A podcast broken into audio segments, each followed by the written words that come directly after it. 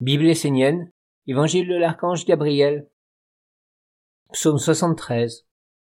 Soyez responsables devant les mondes supérieurs et inférieurs. Vous, les hommes, vous ne vivez pas comme les êtres d'un monde supérieur.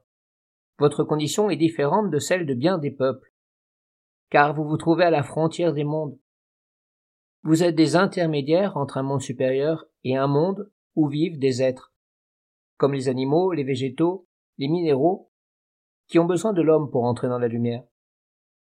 L'homme est un formateur de monde et un créateur qui élève ou abaisse des mondes, des peuples, des êtres. Des mondes entiers dépendent de lui, mais il refuse cette réalité. Il fait tout pour ne pas la voir et agir en conséquence. Il veut croire que le monde divin pourvoit à la vie, prend soin de lui et du monde, et qu'il n'a pas à être responsable de lui-même, de ses œuvres, et des mondes qui dépendent de lui. Il dit que la création est l'œuvre de Dieu, et que Dieu seul en est responsable, ou alors que Dieu est amour.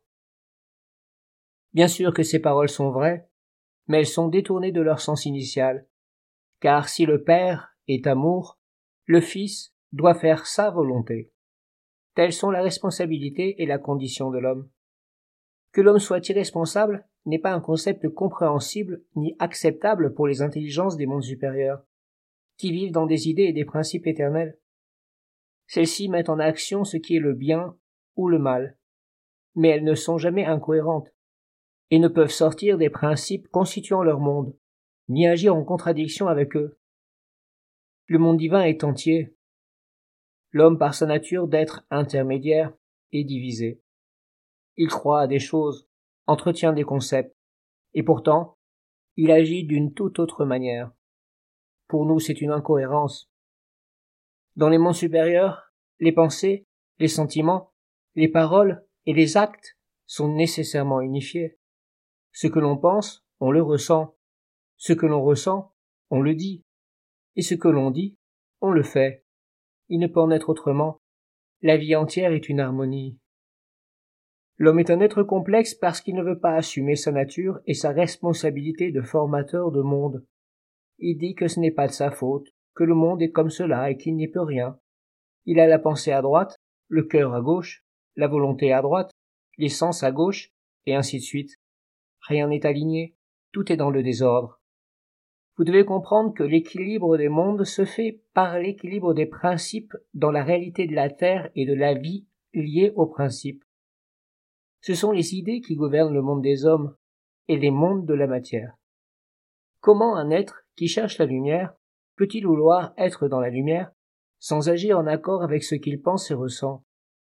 Un tel comportement engendre un grand trouble, un déséquilibre, une maladie. L'homme doit apprendre à s'unir avec lui-même pour former un seul corps au service d'une intelligence supérieure. Une fois réalisé, ce corps pourra être une stabilité, une force, pour mettre en œuvre le principe animant la vie. Voilà que l'homme est inspiré, il a une compréhension du monde et se met en marche pour la réaliser. Mais en chemin, une autre intelligence vient le visiter. Elle est nouvelle et lui paraît charmante, plaisante. Alors il oublie sa compréhension initiale pour adopter celle-ci. Juste un moment, le temps de rencontrer autre chose. L'homme se comporte comme si les mondes supérieurs n'existaient pas et que la vie n'avait aucune valeur. Un tel comportement est pour nous incompréhensible. Nous ne pouvons donc pas nous poser sur le monde de l'homme, et tous les êtres placés en dessous de lui souffrent et se retrouvent plongés dans les ténèbres de cette incohérence. Ne soyez pas si irresponsables de la vie, ni déséquilibrés avec vos différents corps éparpillés à gauche et à droite. Unissez-vous vous-même, et aussi avec ceux qui sont comme vous et qui aspirent à la même lumière. Ainsi vous formerez un corps de puissance et d'action en alliance avec un principe supérieur. Mais surtout, n'adoptez pas cette philosophie que Dieu réalisera pour vous ce que vous souhaitez et dont vous-même ne vous sentez pas responsable. Dieu s'est occupé de vous, et c'est à vous maintenant de vous occuper de vous et de Dieu.